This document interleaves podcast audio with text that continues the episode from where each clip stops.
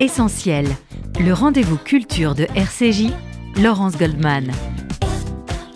Bonjour et bienvenue dans cet atelier philo d'une émission dans laquelle nous posons un regard philosophique sur les grands sujets qui font l'actualité il en est un qui concentre toutes les attentions. Il s'agit de l'école.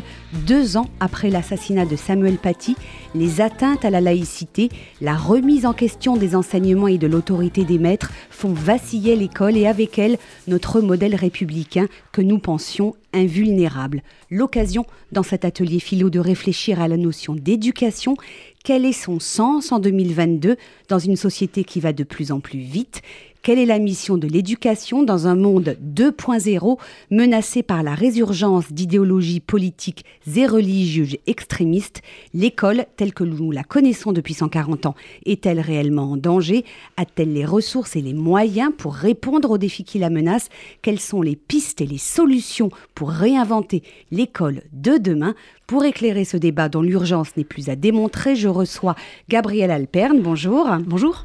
Votre euh, bande dessinée La fable du centaure en voyage initiatique est publiée aux éditions Human Science. Vos travaux de recherche ont porté sur l'hybridation, la théorie de l'hybridation que vous avez mise donc à la portée des plus jeunes avec cette bande dessinée. Vous êtes philosophe, Gabriel. Les auditeurs de RCJ vous connaissent bien puisque vous avez une chronique philo tous les mardis sur RCJ. Yanis Roder, bonjour. Bonjour. Bienvenue à vous également, agrégé d'histoire, professeur en REP, ces réseaux d'éducation prioritaire. Vous enseignez en Seine-Saint-Denis et vous publiez aux éditions de l'Observatoire La jeunesse française, l'école et la République, un ouvrage dans lequel vous alertez sur cette crise profonde et sans précédent que traverse notre école. Fondement, expliquez-vous, de notre pacte républicain. Alors pour commencer, euh, si vous le voulez bien, je voudrais qu'on commence par définir notre sujet. Quelle est la mission fondamentale de l'école Est-ce transmettre des connaissances, des savoirs, ou est-ce éduquer les enfants pour en faire des êtres conscients, autonomes, capables de réfléchir par eux-mêmes? L'homme, disait Kant, n'est ce qu'il est que par l'éducation. Gabriel Alperne, à la parole. Merci beaucoup pour cette, cette question. Alors, pour, réfléchir euh, au, sujet, à toutes les questions, euh, il me semble intéressant de faire un petit détour euh, étymologique, puisque l'étymologie des mots nous, nous interpelle toujours sur euh, l'imaginaire finalement dans lequel ils sont nés. Et donc euh, j'étais très étonnée de constater que le mot école, donc il y a une première étymologie grecque, euh, qui signifiait arrêt de travail c'est assez amusant que l'école signifie ou signifiait pour les Grecs dans l'Antiquité arrêt de travail. Ça, évidemment, bah, c'était par rapport au contexte où bah, les enfants euh, travaillaient normalement et donc finalement l'école était ce temps où on arrête le travail et donc euh, il peut y avoir place à l'éducation. Et puis deuxième étymologie, effectivement un peu, un peu moins ancienne, euh, cette fois-ci étymologie latine. L'école viendrait du mot scola qui signifie loisir studieux. Donc déjà, loisir studieux, c'est amusant comme, euh, euh, eh bien, comme euh, oxymore. Hein. et finalement, ça pose toutes ces questions de se dire, c'est, il doit y avoir une dimension peut-être de loisir, dimension peut-être un peu ludique, en tout cas quelque chose qui, qui ferait une forme d'ouverture, c'est pas du travail acharné, voilà. Et en même temps, studieux, on est quand même sérieux et rigoureux. Et par rapport à ça, j'aimerais d'ailleurs mettre en, en lumière, fait, par rapport aux mémoires de Jean Zay, dans ses mémoires, Jean Zay expliquait que lorsqu'il avait voulu introduire la... Ministre de la Culture de Léon Blum. Oui, pardon. Euh, il expliquait dans ses mémoires que lorsqu'il avait voulu justement mettre l'idée, par exemple, des classes vertes, euh, bah, ça avait été extrêmement mal pris. On disait, euh, les enfants sont pas là pour s'amuser, pour... voilà. Alors que peut-être, justement, au moment des classes vertes, il y a peut-être quelque chose d'intéressant qui pouvait se, se, passer. Et il y avait une autre forme d'apprentissage qui pouvait naître. Donc c'est intéressant, je pense, cette question étymologique, arrêt de travail, loisir studieux, parce que j'ai l'impression que dans ces étymologies, il y a finalement peut-être toutes les grandes questions de l'école, le lien avec le travail, le lien avec l'entreprise, le lien avec l'insertion professionnelle après. Enfin, en tout cas, voilà, toutes les grandes questions qui touchent à l'école. Euh, Yanis Roder, dans votre livre, vous évoquez également l'origine grecque du mot école qui signifie, dites-vous, être maître de soi et vous expliquez que ça renvoie à la notion d'émancipation par le savoir et donc à la liberté. On est au cœur de votre sujet. Oui, je crois que notre école, euh, vous savez, Ferdinand Buisson, le grand pédagogue et, et homme politique français, disait le rôle de la République, c'est de faire des républicains. Et je crois que ce rôle a été confié à l'école de la République. Et donc, euh, l'école a pour but évidemment d'enseigner, d'apporter des savoirs, d'apporter des compétences, des connaissances, mais elle a aussi comme rôle de former des citoyens autonomes, capables de penser par eux-mêmes. Et la République, vous savez, souvent on, entend dire les gens, oui, mais enfin, il ne faut pas de catéchisme républicain, il ne faut pas remplacer un catéchisme par un autre, etc. Mais la République ne fait pas de catéchisme, en fait. La République, elle a confiance en elle-même en se disant, en toute humilité, qu'elle est le meilleur des systèmes politiques.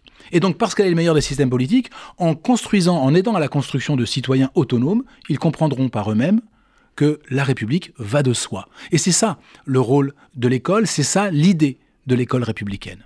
Alors, qu'est-ce qui est en crise aujourd'hui euh, Est-ce que c'est ce modèle euh, républicain de l'école que vous nous décrivez, euh, former des citoyens, dotés d'un esprit critique et qui défendront, lorsqu'ils seront grands, la République? Est-ce que c'est ce modèle d'éducation qui est en crise aujourd'hui?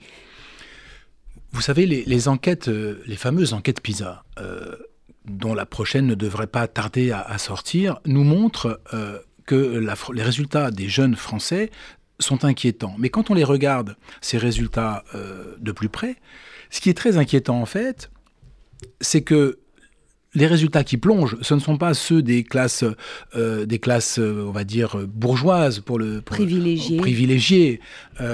c'est, ce sont les résultats des enfants des classes populaires. Et au sein même des classes populaires des enfants issus de l'immigration. Et là, on plonge littéralement. Et donc, là, cela doit poser question.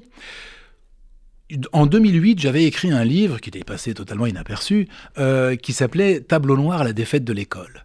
Le, propos de mon livre à l'époque était de dire attention, nous avons euh, avec nous des enfants qui ont un stock de mots, pour employer le vocabulaire des orthophonistes, extrêmement limité. Euh, quelques centaines de mots, et qui donc sont incapables de lire le monde en réalité, non seulement de lire, mais de lire le monde, de le comprendre, et qui de ce fait vont se réfugier dans des schémas extrêmement limités, parce que rassurants, et qui vont les structurer. Ces schémas, euh, c'est le gentil, le méchant, le nous, le vous, euh, la croyance, bien sûr, évidemment, euh, puisque ailleurs, euh, à l'extérieur, c'est l'aventure, et l'aventure, elle n'est pas possible, parce qu'on ne, la comprend pas, on ne comprend pas ce qui se joue. Là, nous avons une crise très importante de l'école. C'est-à-dire que nous avons des milliers, des dizaines de milliers d'enfants qui ont du mal à déchiffrer, qui ont du mal à lire, et qui, par conséquent, sont incapables de construire une pensée structurée et logique. Là, l'école faillit en réalité. Alors, Jean-Michel Blanquer, euh, puisque c'est lui qui a mis cela en place, a, voulu euh, dédoubler dans les, euh, réseaux d'éducation prioritaire les classes de CP et CE1, donc maintenant ils sont 15 par classe, mais ça ne suffit pas. Ça ne suffit pas parce que il faut revoir les méthodes, en fait. Si, si, on enseigne à, à 15 gamins comme on enseignait à 30, qu'est-ce qui changera en réalité? Rien. Voilà. Et d'ailleurs, les résultats des évaluations ne sont pas si terribles que ça. Donc, il y a tout à revoir.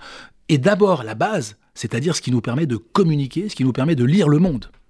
Ah, ce qui est au cœur. Euh, bah, Allez-y, Gabriel. mais, alors, du coup, c'est intéressant parce que donc, dans, dans ce que vous dites, du coup, la question est quelle, quelle exigence mettons dedans C'est-à-dire, est-ce que le sujet, c'est d'amener, de, conduire tous les enfants à essayer de, pouvoir euh, s'enrichir du maximum de mots possible euh, Ou est-ce que finalement, euh, on prend acte et on se dit, bon, bah, du coup, ce ce sera pas 2000 mots, mais ce sera que peut-être 1500 Enfin, en fait, c'est ça, la question.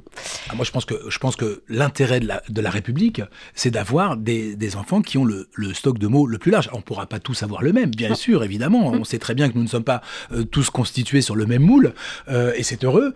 Euh, mais faire en sorte que ces enfants comprennent le monde dans lequel ils vivent. Or, aujourd'hui, nous avons, enfin, j'ai en face de moi hein, des élèves, moi j'ai des élèves de 14-15 ans, pour qui euh, lire un texte de 10 lignes est un effort cognitif extrêmement important. Et, et, je, dois, je dois vous avouer qu'il m'arrive de traduire les textes, c'est-à-dire de faire, de passer de ce français littéraire à un français qu'ils peuvent comprendre, hmm. parce que sinon ils ne, les, ils ne comprennent pas les mots. Donc c'est extrêmement difficile. Et, parce qu'ils ne comprennent pas les mots, ils, ont du mal à, à, réfléchir en fait. Et ils ont du mal à conceptualiser. L'abstraction, l'abstraction leur est étrangère. Donc tout cela, c'est extrêmement compliqué. Donc il faut absolument, dès le plus jeune âge, que ces enfants aillent vers un stock de mots le plus conséquent possible. Je ne crois pas qu'il faille, faille, mettre de, limites, euh, de bornes, mais qui leur permettent de lire d'abord les textes et puis donc de lire le monde. Oui, ouais, donc une même exigence. Une même exigence, je pense que c'est important parce qu'il y a un énorme débat sur la question du nivellement vers le bas, enfin ce genre de sujet. Se dit on va peut-être plus enseigner le passé simple, mais si on n'enseigne plus le passé simple, ça veut dire que certains élèves ne pourront plus avoir accès à Balzac, à Zola euh, et tous les autres. Il y a toute le la coup, gymnastique voilà. de l'esprit que cela, que cela demande. C'est ça. Donc il y a un vrai sujet de une, une forte exigence. Mais Une exigence, il faut garder Voilà, une exigence. Et je crois que c'est le rôle de l'école de la République. on est d'accord. Mais est-ce que, je vous pose la question à tous les deux, on n'est pas dans une exigence trop forte sur un modèle euh, qui a été pensé, par euh, les pères fondateurs de la Troisième République et par les révolutionnaires de 1789, euh, une, vision très, égalitaire, mais ce, ce gap entre les enfants des familles favorisées et les autres, ce stock de mots très pauvres, ça n'a pas toujours été le cas finalement dans l'histoire de notre pays. Qu'est-ce qui a changé aujourd'hui? C'est la nature du danger que vous pointez du doigt dans votre livre, à savoir euh, cet islamisme radical qui, qui- qui pratique de l'entrisme dans les écoles de la République. Alors- C'est ça qui a changé la donne en fait? Ou c'est l'arrivée massive des enfants, de tous les élèves d'une classe d'âge euh, au baccalauréat, il faut absolument 90% des jeunes et le bac, et donc forcément, Il y, a un- il y a un milliard de questions là.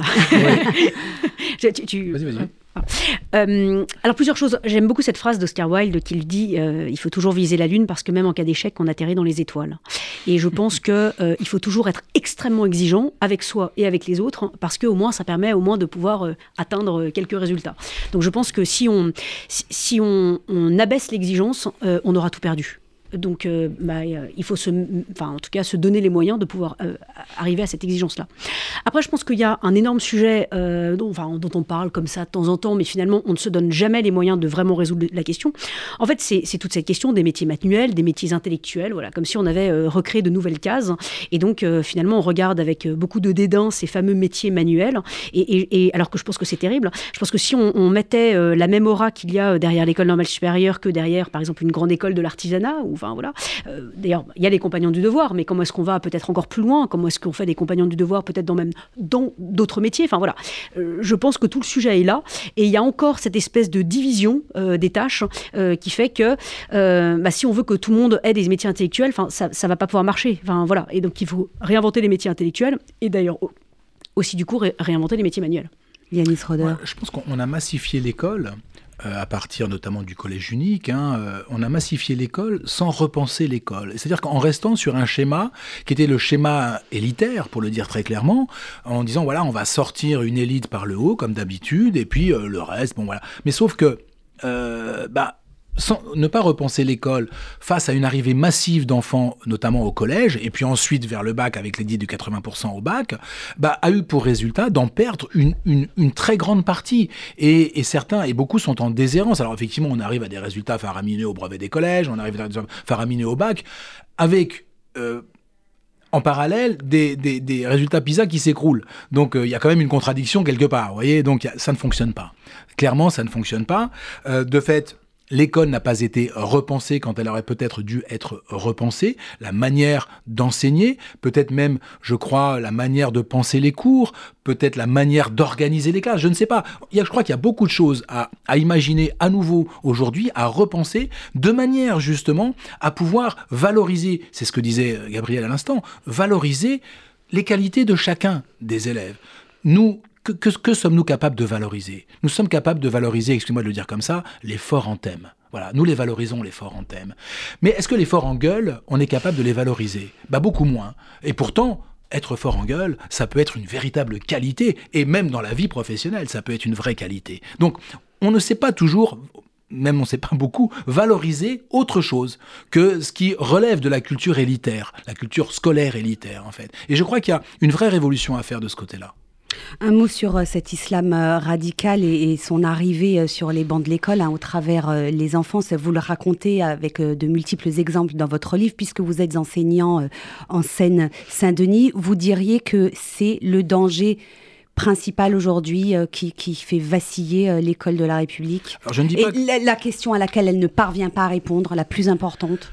Alors, je n'irai pas jusque-là. Je dirais que c'est un vrai problème aujourd'hui, c'est un véritable danger, bien sûr, pour la société euh, dans son ensemble, hein, euh, l'islam radical, ou, autrement dit l'islamisme, et qu'effectivement, euh, il ne reste pas à la porte de l'école. Des familles ayant basculé ou ayant adopté cet islam radical, eh bien, des enfants arrivent avec ce vécu et avec, avec ce, ce, ce, ce, terreau au sein de l'école. Et quand l'école de la République leur propose, leur propose un enseignement basé sur la raison et sur la science, nécessairement, certains de ces enfants se retrouvent, prennent, prennent en pleine figure un véritable choc qui va à l'encontre complètement de ce que ce qu'on leur apprend à la maison.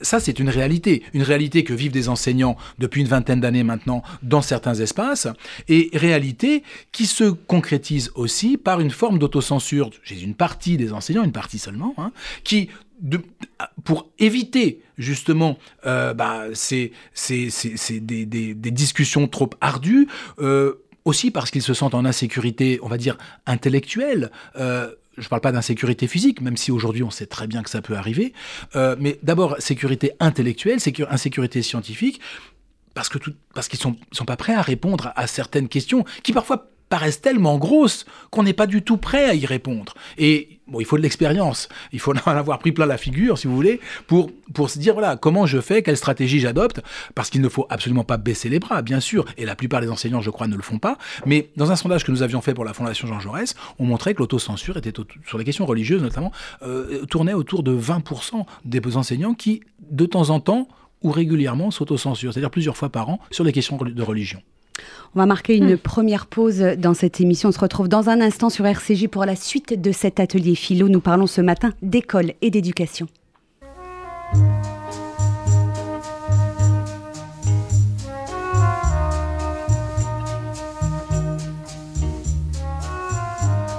I give him all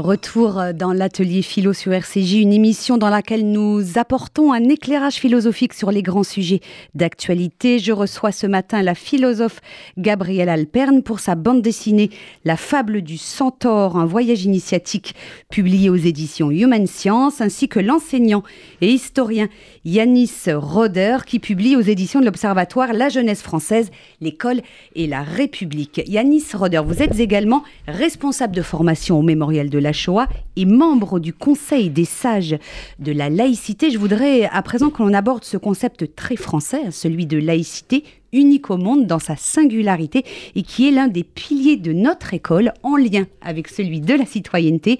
Euh, c'est par le biais pardon, de cette laïcité que les adversaires de notre République euh, s'attaquent à l'école. C'est parce que c'est la notion qui est la plus difficile à expliquer et à comprendre et donc qui est la plus fragile. Alors, c'est une notion, c'est un principe. D'abord, la laïcité, c'est un principe qui est donc par définition un principe républicain qui donne un cadre dans lequel, euh, lequel s'inscrit effectivement l'école, mais la société également, puisque la laïcité depuis 1905, la, loi de séparation des églises et de l'État, c'est la séparation justement du politique et du religieux. Et c'est donc cette, double euh, émancipation, si vous voulez, mais qui vise à, mieux réunir. je ne sais pas si je me fais comprendre, mais double émancipation qui vise à mieux réunir la nation, en fait, autour, de, autour justement de la citoyenneté dégagée, dégagée de, ces, euh, de, ces questions, de ces questions religieuses qui sont renvoyées à la sphère, à la sphère privée.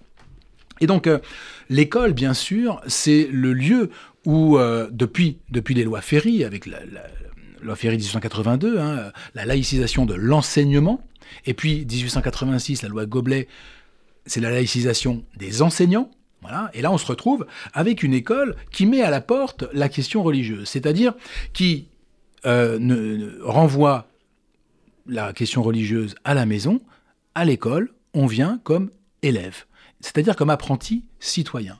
Et on laisse de côté.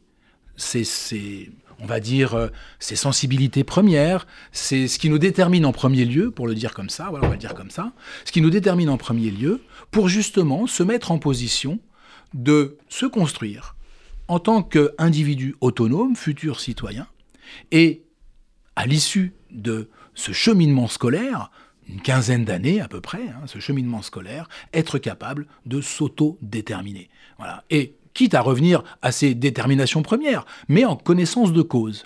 Parce que la laïcité, ce n'est pas l'athéisme, ça c'est la première chose. Donc les élèves ont une croyance s'ils en ont une, ils n'en ont pas s'ils n'en ont pas, et ils ont le droit de le dire. Hein, la neutralité, c'est celle de l'État, donc des enseignants, c'est pas celle des élèves. Et ils ont le droit de le dire dans l'enceinte de l'école Oui, bien sûr. Un élève peut dire Moi, je suis juif, euh, dans ma famille, je suis musulman, dans ma famille, on pense que. Il n'y a aucun problème là-dessus. En revanche, un prof, non. Un prof, lui, il, doit, il se doit d'être neutre. C'est le principe, c'est la, neutralité axiologique de l'État. Euh, euh, et d'autre part, euh, d'autre part, cette, cette laïcité, elle, fait en sorte aussi d'expliquer que eh bien, l'enseignement, il est basé sur la raison et sur la science. Et l'enseignant ne va enseigner que ce qui est scientifiquement vérifiable et donc, a priori, acceptable par tous, en faisant appel à la raison. Ça veut dire que ce, qui relève de la croyance, on dit aux élèves, hein, tu as tout à fait le droit de le croire. Mais moi, je ne vais pas l'enseigner parce que scientifiquement, ce n'est pas démontré. Moi, je vais te dire où en est l'état de la science aujourd'hui, hein, parce que la science, elle évolue. Donc, voilà l'état de la science. Voilà ce que je vais enseigner au regard de l'état de la science. Ce que tu dis, toi, tu as tout à fait le droit de le dire et de le croire, mais moi, je ne peux pas l'enseigner parce que ça, ce n'est pas un enseignement laïque. Gabriel Alperne, je sens que vous trépignez pour répondre à Yanis Roder. non, c'est très intéressant. Euh, dans, ce que dit euh, Yanis Roder avec ce sujet, se dire, voilà, il, peut y avoir un problème par rapport à la laïcité, souvent, souvent quand elle est mal comprise. Et en précisant, ben voilà, la, laïcité, c'est pas non plus l'athéisme. C'est ce que je disais, c'est très subtil voilà, hein, comme notion, c'est très français. Et, exactement. Et en fait, c'est là où on, arrive peut-être au cœur de la, dialectique, en fait, euh, éducation-enseignement. Parce que euh, ce, que dit Yannis Roder relève de l'éducation. Euh, mais il y a un sujet, je pense, quand même de contenu. Au sens où euh, il y a un certain nombre de, tableaux, par exemple dans l'histoire de l'art, un certain nombre de textes en poésie, en littérature, que l'on ne peut pas appréhender si on n'a pas une connaissance de la mythologie ou de la Bible. Et je trouve que malheureusement, trop souvent, la laïcité est, perçue par un certain nombre hein, en gros, comme c'est une méconnaissance ou une ignorance. On va pas lire le Coran, on va pas lire la Bible parce que voilà. Et moi, par exemple, j'ai pu le, vivre que ce soit par exemple à l'école où finalement, bah, on, ne nous apprend pas. Euh, alors, on, nous apprend euh, euh, l'islam, le judaïsme dans nos cours d'histoire, hein. mais mais donc à travers une, vue historique. Mais du coup, finalement, bah, ces grands textes qui ont quand même forgé une, partie de l'imaginaire, de notre imaginaire en Occident et en Europe, hein, bah, on n'y a pas accès. Donc, si c'est pas la curiosité familiale ou la curiosité individuelle, on ne va pas faire cette démarche d'aller au cœur de ces textes, je pense qu'on ne peut pas, euh, on peut pas, euh, euh, on peut pas être un bon citoyen si on n'a pas aussi en mémoire et en connaissance de cause ces textes. Alors ça, je l'ai vu à l'école. Et puis en fait, je l'ai vu aussi, dans une autre vie, j'ai travaillé au sein de différents cabinets ministériels. Et notamment sur des sujets, bah voilà, enfin, laïcité, voilà, prospective, société. Et en fait, j'ai été très étonnée de constater que autour de moi, enfin, les gens qui avaient lu la Bible et qui connaissaient le Coran, enfin, il n'y avait pas grand monde, quoi. Et quand je m'interrogeais là-dessus et quand j'interpellais autour de moi, on me répondait Ah oui, mais c'est au nom de la laïcité. Mais alors, comme si, au nom de la laïcité, cela légitimait et justifiait le fait de ne pas lire ces textes, parce que bah, quand on est un haut fonctionnaire, on n'a pas besoin de connaître ces textes. Et ça, j'ai été horriblement choquée de me dire que euh, bah, dans certaines certain monde, qui malheureusement est quand même chargé de, de penser les politiques publiques, euh, il y a cette vision-là et cette définition-là de laïcité qui est en fait finalement vue comme un athéisme et surtout encore une fois comme un manque de curiosité. Alors je reviendrai sur la question de la curiosité tout à l'heure, mais pour moi c'est un vrai sujet. Oui, c'est très intéressant ce que dit Gabriel Blanc parce que vous savez, on est parfois saisi par des parents qui vous disent euh, non mais euh, non non moi je ne veux pas que mon fils rentre dans la basilique de Saint-Denis parce que nous ne sommes pas chrétiens. Mais la basilique de Saint-Denis, ça relève du patrimoine. Hum. Et comprendre euh, comment s'agence une basilique, les œuvres d'art qu'on y trouve dedans, avec leur signification, ça fait partie de la culture. Bien sûr, ça se, ça s'appuie d'abord sur une culture religieuse, mais qui est une culture patrimoniale. Et les textes dont parle euh, Gabriel, aussi bien le Coran, la Bible, euh, quelle que soit la Bible dont on parle, ce sont des textes patrimoniaux. Et donc, on, a, je pense, on doit les, étudier, on doit en étudier des parties, bien mmh. sûr, avec un point de vue laïque, c'est-à-dire en prenant une distance mmh. et en disant ce n'est pas euh, la vérité, c'est un texte qui dit cela et on va comprendre pourquoi il dit cela dans un contexte précis. Voilà, on va mettre en perspective ce que nous lisons. De la même manière que euh, une, un tableau de maître du XVIe siècle emprunt évidemment de, signification euh, religieuse, eh bien on le met en perspective, on le décrit et on l'analyse pour faire comprendre le message qu'il porte. Euh, message évidemment religieux, mais que, auquel le professeur euh, dira, auquel, duquel il dira, je ne dis pas ça pour que vous y adhériez, pas du tout, mais pour vous expliquer comment, au XVe siècle, au XVIe siècle, on pensait le monde à travers ces images. C'est ça la laïcité, en fait. Ouais. mais alors, où est-ce qu'il y a un espace pour ça? Enfin, bah, en fait, à l'école, on le fait. On ne le fait pas assez. Et je pense, et d'ailleurs, le Conseil des sages de la laïcité avait plaidé euh, auprès de Jean-Michel Blanquer, qui n'a pas eu le temps, je crois, d'y donner suite, pour un enseignement laïque des faits religieux. C'est-à-dire que là où Gabriel a raison, euh, c'est qu'on apprend l'histoire, euh, comment les voilà comment est né le judaïsme, comment sont nés l'islam, le christianisme. Enfin, je ne suis pas mis dans le bon ordre chronologique, mais vous avez compris. Mais en revanche, les messages, les messages, c'est-à-dire, qu'est-ce que ça veut dire euh, euh, croire euh, à la résurrection de Jésus? Qu'est-ce que ça veut dire être juif en termes de vision du monde? Qu'est-ce que ça veut dire être musulman en termes de, conception du monde? Ben Ça, on ne l'apprend pas. Or, on ne, peut, on ne peut le comprendre et l'apprendre qu'à travers l'étude des grands textes. C'est ça. Et ça, ça doit être fait parce que nous sommes aujourd'hui dans un, dans, une, dans un océan d'ignorance en réalité. Alors au-delà du fait que l'IFOP a montré en septembre 2021 que 51% des Français ne croient plus, voilà, donc on est passé dans une majorité, c'est la première fois hein, qu'on franchit cette majorité, euh, cette barre de la majorité absolue de non-croyants. Mmh. Mais en même temps, euh, nous sommes dans un monde qui, où les références religieuses sont omniprésentes. Et d'autre part, nous avons une minorité de Français, et notamment de jeunes Français, qui, eux, réinvestissent de manière un peu plus radicale euh, le religieux. Et là, nous n'avons pas de compréhension de ce que cela veut dire et de ce que nous pourrions euh, faire et apporter comme réponse. Exactement. Et d'ailleurs, le sujet, la question, c'est pas croire ou ne pas croire. Hein. À la limite, ça, peu importe. Mais le sujet, c'est connaître. Ça, en revanche, on, doit connaître. Et je pense qu'il y aura un bien meilleur respect mutuel entre les élèves hein, euh, et une meilleure connaissance euh, réciproque entre les élèves. Et, qui d'ailleurs peut-être pourrait permettre aux uns et aux autres d'avoir des arguments lorsqu'ils reviennent dans leur maison, enfin chez eux.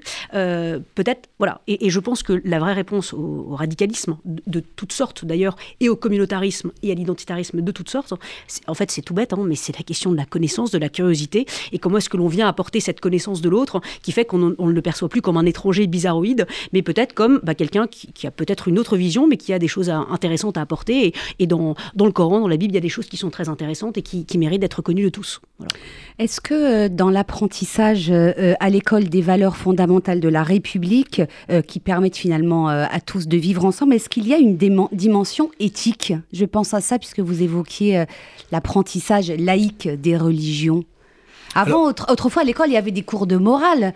Est-ce que aujourd'hui, euh, on doit réintroduire cette dimension? Est-ce que ça va avec euh, la laïcité? Moi, je crois que oui, à partir du moment où, où euh, l'école et la République s'appuient sur des principes dans lesquels, donc qui sont des cadres, dans lesquels s'insèrent les valeurs vers lesquelles nous tendons. Il n'y a pas de valeur absolue, ça n'existe pas.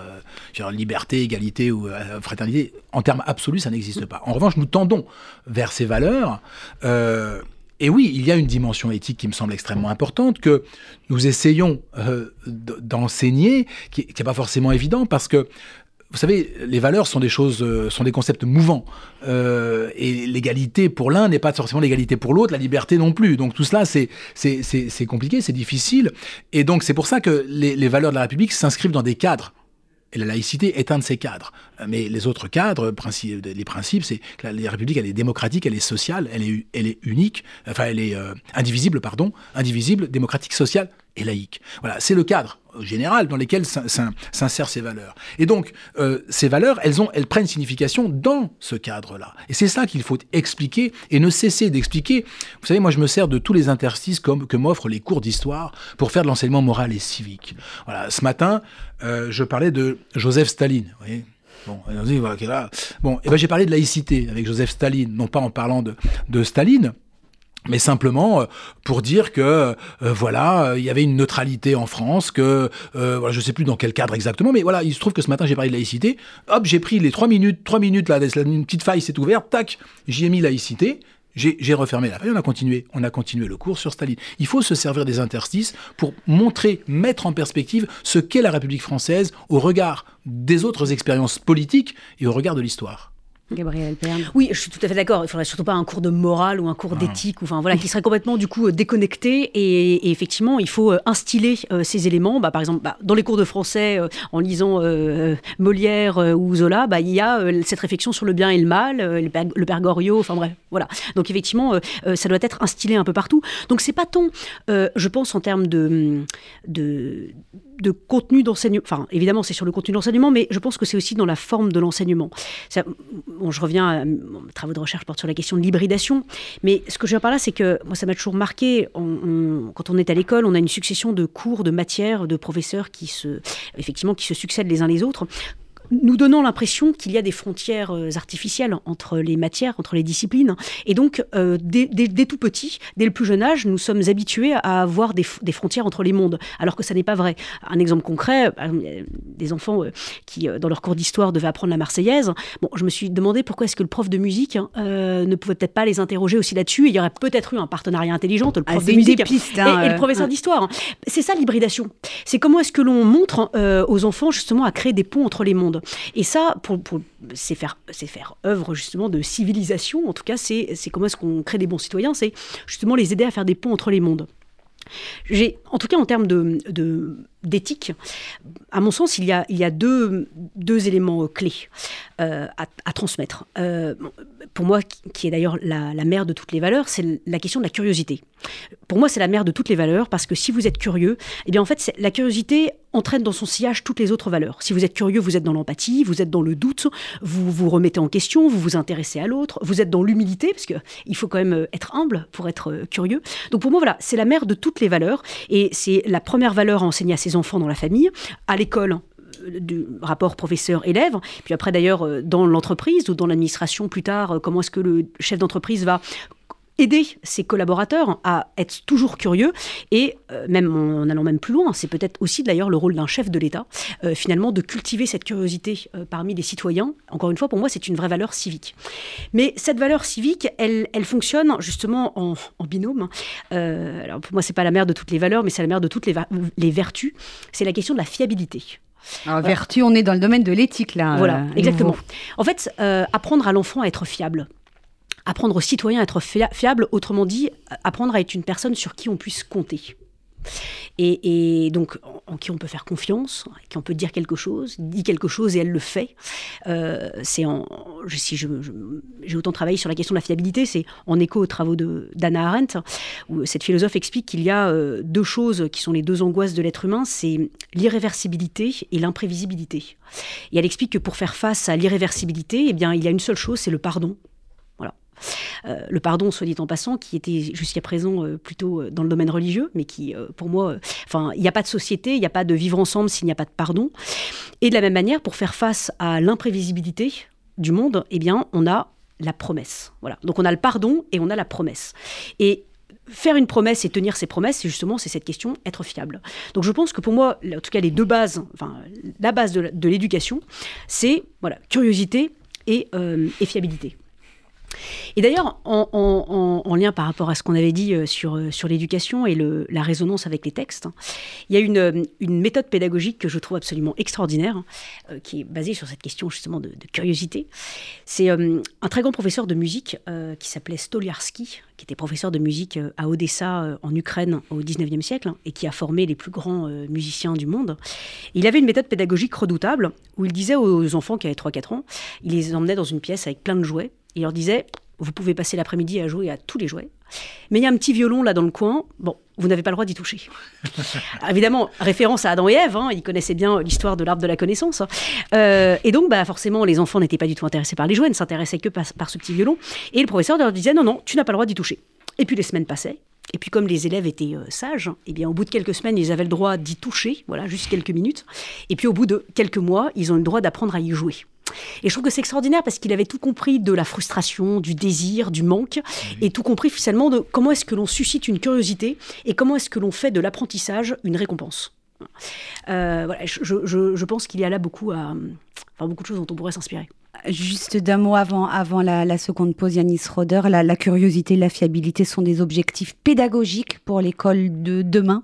Ah oui, bien sûr, je ne peux qu'adhérer. La fiabilité aussi. Oui, la fiabilité. Je pense que je ne peux qu'adhérer à ce qui à ce qui a été dit. Il faut que nous travaillions ces questions-là avec les élèves. Mais ça, ça se travaille également. Et vous l'avez dit, euh, Gabriel, par la pédagogie justement, par la, la, euh, comment comment euh, donner envie en fait. Voilà, l'idée c'est donner envie, donner envie de savoir, donner envie d'apprendre, donner envie d'avancer. Il n'y a, rien de pire en fait. Je, je le dis parce que ça m'est arrivé il n'y a pas si longtemps que ça, d'avoir en face de soi c'est rare, mais ça arrive, des élèves blasés, à 13 ou 14 ans, mais complètement blasés, qui ne s'intéressent à rien, parce qu'ils ont tout tout de suite. Alors, c'est une illusion complète, bien sûr, et notamment les réseaux sociaux jouent beaucoup, euh, jouent beaucoup, euh, enfin, nous entraînent vers cela. Mais cette, cette idée que de l'immédiateté et que tout est, est, est, à portée de main, eh bien, c'est très rare, mais ça m'arrive. J'ai des enfants, des enfants, pardon, des élèves blasés. Et ça, c'est terrible, parce que vous n'avez pas prise sur eux. Encore une fois, c'est rare. Euh, et aussi parce que, bon, je n'ai pas réussi, malheureusement, à, susciter euh, chez eux cette envie d'apprendre. Bon, c'est pas le cas cette année, j'ai des élèves qui ont envie d'apprendre, et, tant mieux. Mais malheureusement, ça peut arriver. Donc il faut trouver, il faut trouver les moyens de donner l'envie d'apprendre, au-delà de l'utilitarisme que certains euh, donnent à l'école. parce que l'école, c'est pas, c'est pas, voilà, c'est pas... Vous savez, j'ai des parents qui qui pensent que l'école, c'est juste là pour apprendre un métier futur. Voilà, faire que. Mais non, l'école, c'est pas ça. Et surtout pas l'école de la République. C'est bien plus que cela. On va marquer une seconde pause dans cet atelier fili. On se retrouve dans un instant pour la troisième et dernière partie de cette émission. Nous allons, avec vous, Gabriel Alperne et Yanis Roder, essayer de dégager les pistes de réflexion pour résoudre cette crise de l'école et de l'éducation, car il y en a, fort heureusement. À tout de suite sur RCJ.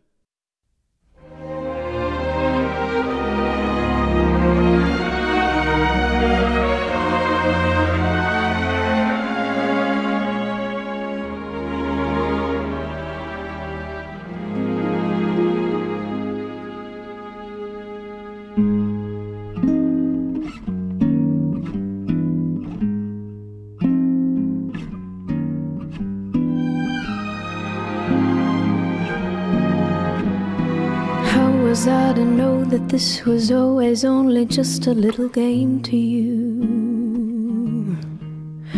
All the time I thought you gave your heart, I thought that I would do the same for you. Tell the truth, I think I should have seen it coming from a mile away. When the words you say are, baby, I'm a fool who thinks it's cool to fall in love. If I gave a thought to fascination, I would know it wasn't right to care. Logic doesn't seem to mind that I am fascinated by a love affair. Still, my heart would benefit from a little tenderness from time to time. But never mind, cause baby, I'm a fool who thinks it's cool to fall in love.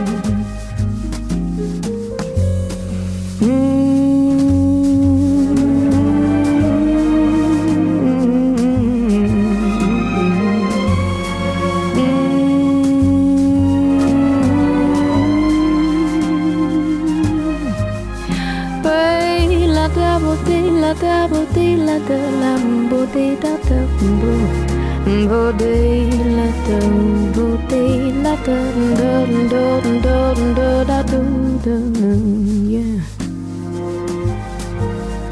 Maybe I should hold on just a moment and be sure it's not for vanity.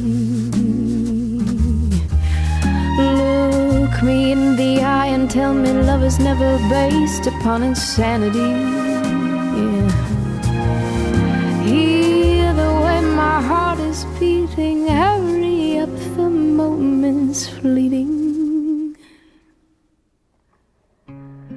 Kiss me now, don't ask me how. Cause, baby, I'm a fool who thinks it's cool to fall. Baby, I'm a fool who thinks it's cool to fall. And I would never tell if you became a fool and fell in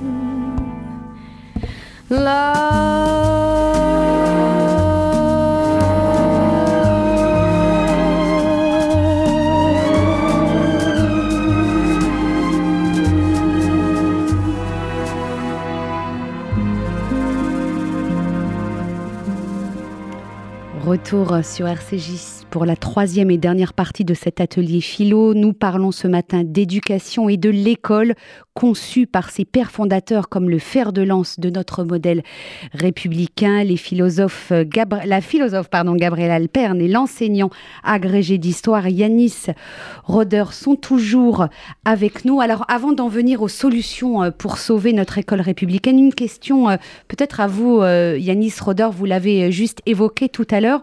Est-ce que à force de brandir la laïcité comme un étendard, on ne risque pas de tomber dans le, dans le travers inverse, faire de cette laïcité un dogme qui enferme plutôt qu'il ne libère les esprits? Alors, je, ne le pense pas, parce que par définition... Et là, je pense juste bon, aux, petits-enfants musulmans qui viennent de, de, familles euh, croyantes et pratiquantes, mais euh, également aux petits écoliers juifs qui pourraient ne pas se retrouver dans une définition très ferme de la laïcité alors, je ne sais pas ce que serait une définition très ferme de la laïcité, parce que la laïcité, elle est cadrée par des textes, et elle est très bien cadrée par des textes. Donc, à partir du moment où le cadre euh, est donné, je ne vois pas trop ce que serait une, laïcité plus ferme euh, et une laïcité plus souple. en fait, je ne vois pas ce que c'est, je ne vois pas de ce dont on parle. on voit bien quand même au niveau juste de la rue de Grenelle, on a eu Jean-Michel Blanquer, très ferme, et puis on a Papendiaï qui a peut-être voilà, une vision plus je ne crois Plus pas. souple. Je ne croyais pas? Non, je ne crois pas. Je crois que la laïcité euh, est euh, une et indivisible. non, mais mais que la laïcité euh, s'inscrit d'abord dans des textes et que ce sont ces textes qui doivent être qui doivent être respectés. À partir du moment où les textes sont respectés, bon, il n'y a pas il y, a pas débat en fait. Voilà, la laïcité, oui, elle vise à l'émancipation. En tout cas, elle propose l'émancipation et c'est important de rappeler que l'école ne demande pas l'adhésion. Hein. Elle propose et chacun est libre, chaque élève est libre au cours de sa scolarité d'en faire ce qu'il a envie d'en faire, mais on n'est pas là euh, pour euh, euh, extirper le religieux de, l'esprit de l'esprit des élèves, on n'est pas là pour les empêcher de croire, non, on est là pour apporter un enseignement laïque.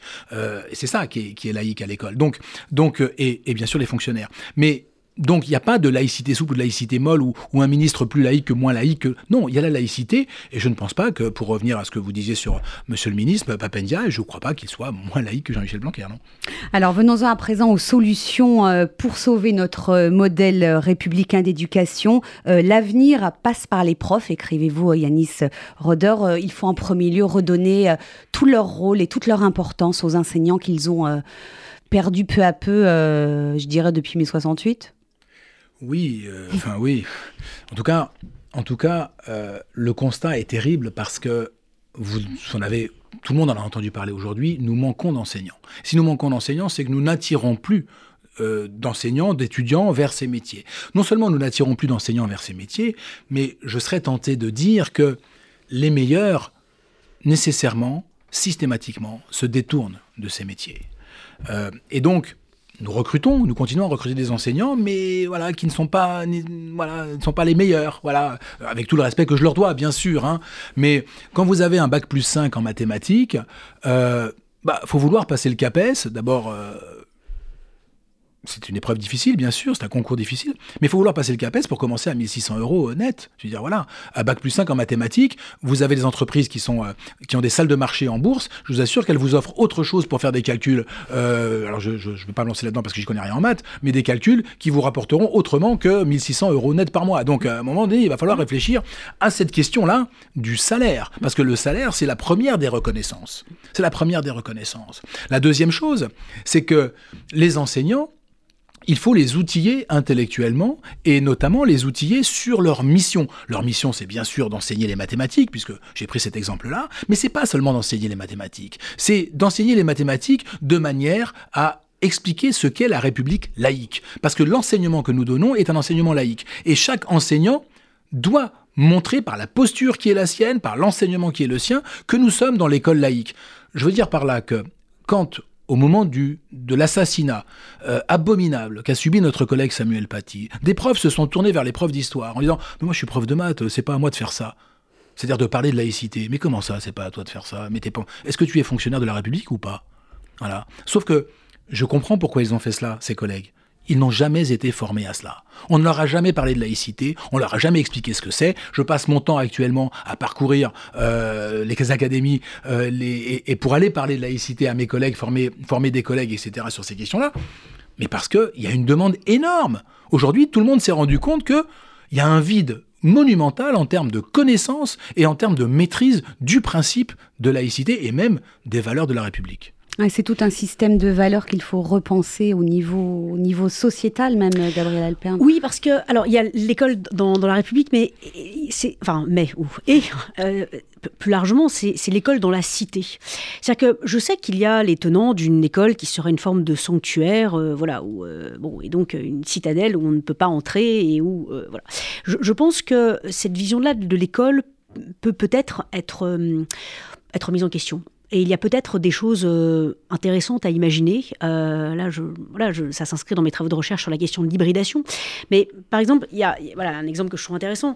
Un, directeur d'un école, d'un collège euh, dans une, dans une dans une zone euh, rurale, euh, dont l'établissement menaçait d'être fermé parce qu'il n'y avait pas assez d'élèves, euh, en fait, en, lien avec le, département, a eu l'idée, première hybridation, si j'ose dire, d'ouvrir la cantine, la transformer en fait en restaurant ouvert à tous, dans le village et dans les villages alentours. Puis il s'est dit, bon, je suis quand même à la campagne, donc je vais faire des partenariats avec plein d'agriculteurs locaux, et donc je vais transformer eh bien, le collège, une fois par mois, le week-end, en épicerie solidaire, qui d'ailleurs va être tenue par les élèves de troisième, qui parfois ont du mal à trouver le fameux stage de troisième, et donc comme ça, ils vont apprendre à gérer un budget, euh, des stocks, et voilà. Et puis, euh, eh bien, euh, comme il disposait d'espaces absolument extraordinaires qui sont fermés le soir et le week-end, il les a proposés pour des cours du soir, pour les personnes âgées, pour leur apprendre à se servir d'un ordinateur, et puis pour des personnes en situation de chômage ou en reconversion professionnelle. Et puis évidemment, la, bibliothèque de l'établissement s'est transformée en librairie-bibliothèque euh, ouverte à tous. Et je pense que euh, bah là, l'école n'est plus seulement une école, elle devient un véritable point de repère au sein du territoire. Elle commence à jouer un rôle sociétal euh, au sein du territoire. Et je trouve que c'est intéressant parce que ça permet de recréer des liens intergénérationnels. Voilà, les personnes âgées qui apprennent à servir d'un ordinateur et des jeunes qui savent faire. le collège, ça peut être aussi une épicerie solidaire. Il y a peut-être des choses à faire. Moi, par exemple, ça m'a toujours étonné que, bon, alors on nous apprend à faire des dictées absurdes enfin alors qui sont très utiles, hein, mais qui finalement ne servent à rien. Euh, en même temps, quand on voit le niveau d'orthographe mais justement, des euh, jeunes, justement, euh, ferait bien de refaire des, dictées à mon avis. Des dictées mon qui, la vie. en tant que telles, des dictées qui ne servent à rien. Mais pourquoi ne pas apprendre aux élèves à écrire en leur proposant d'écrire des lettres pour des personnes âgées dans une maison de retraite. Voilà. En fait, c'est comment est-ce que l'école n'est plus un îlot perdu au milieu de l'océan dans le quartier, mais comment est-ce qu'elle joue une, véritable responsabilité territoriale, et comment est-ce que l'on va créer des ponts entre cette école et l'EHPAD euh, d'à côté, cette école et peut-être la crèche euh, d'à côté, etc., etc., et le musée d'à côté. Comment est-ce que, plutôt que sur un territoire où chacun est enfermé dans son petit monde, comment est-ce que l'on crée des liens entre tous ces mondes? Et si on apprend aux jeunes, aux enfants, à dès le départ penser la société comme eh bien un maillage, voilà, nous sommes tous interdépendants les uns des autres, et donc euh, bah, les cours d'art plastique, peut-être que les dessins pourraient être servir de décoration pour euh, l'épicerie ou pour euh, l'hôpital pour enfants d'à côté. Bon, il y a peut-être des partenariats intelligents à faire des hybridations intéressantes à faire qui permettraient peut-être d'apprendre mieux ce que c'est qu'être un citoyen.